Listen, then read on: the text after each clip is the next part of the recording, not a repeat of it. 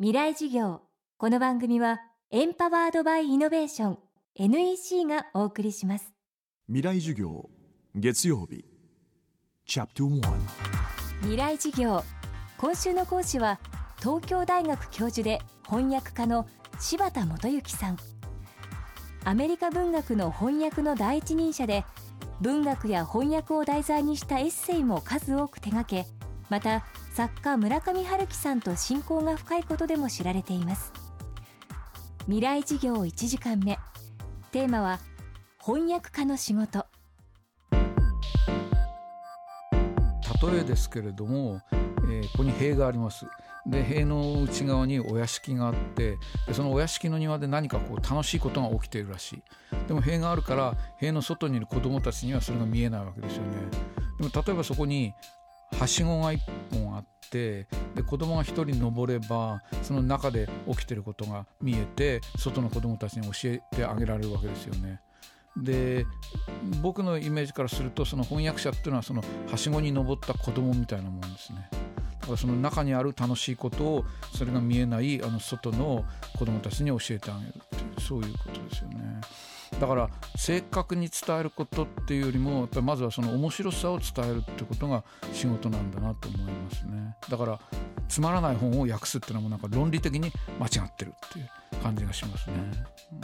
うん。で面白く伝えればいいんだったらその子供は庭の中で起きてることそのまま伝えなくてもいいっていう理屈ではそうになりますよね。もう適当にもうお話作っちゃってもっと面白くしてもいいんだけどでもいい小説訳すとそうやってうまくいくことってまずなくてやっぱりあのいい小説ってすごくよくできていていろんなとこがつながってるからここちょっとこうした方が面白いんじゃないかなとか思って勝手に変えるとやっぱり絶対どっかで無理が出てくるんですよね。だから結局面白さをあのよりよく伝えようと思ったらもうそのまま忠実に訳すっていうのが一番いいですね。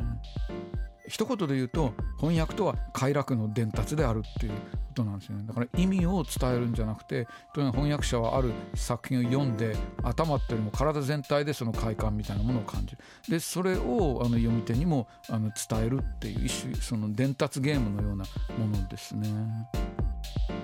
作者と読者をつなぐのが翻訳家の仕事と語る柴田さんでは翻訳家は作者と読者どちらの側に立っているのでしょうか？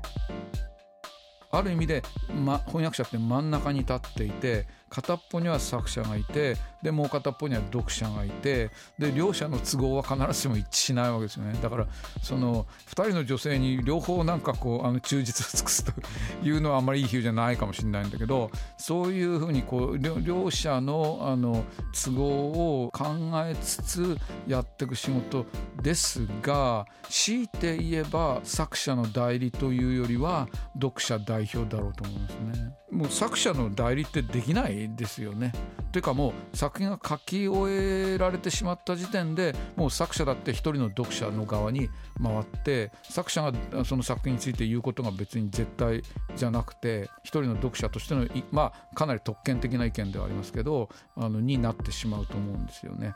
でもうあるのはとにかくもう活字になったこの言葉だけであると。でその言葉があの翻訳者にどう感じられるかっていうのを別の言葉で再現していくそれが翻訳だとすればやっぱりそれは要するに読者のやることですよね。ただそこで読者は頭の中でこうあ面白いなとかつまんねえなとかこう脳の中でいろんなものが動けばいいわけだけどそれを翻訳者っていうのはたまたま他の言語にこう移し替えて言葉にするっていうそこは違いますけどね。未来授業明日も東京大学教授で翻訳家の柴田元幸さんの授業をお届けしますで結局何を言いたいんだね？社長プレゼンで固まった。スキルアップの必要性を感じたら NEC のビジネス情報サイト「ウィズダムにアクセス。効果的なプレゼンツールのダウンロードから自分に自信をつける方法まで役立つ情報満載「ウィズダムで検索。NEC 未来授業。この番組はエンパワードバイイノベーション NEC がお送りしました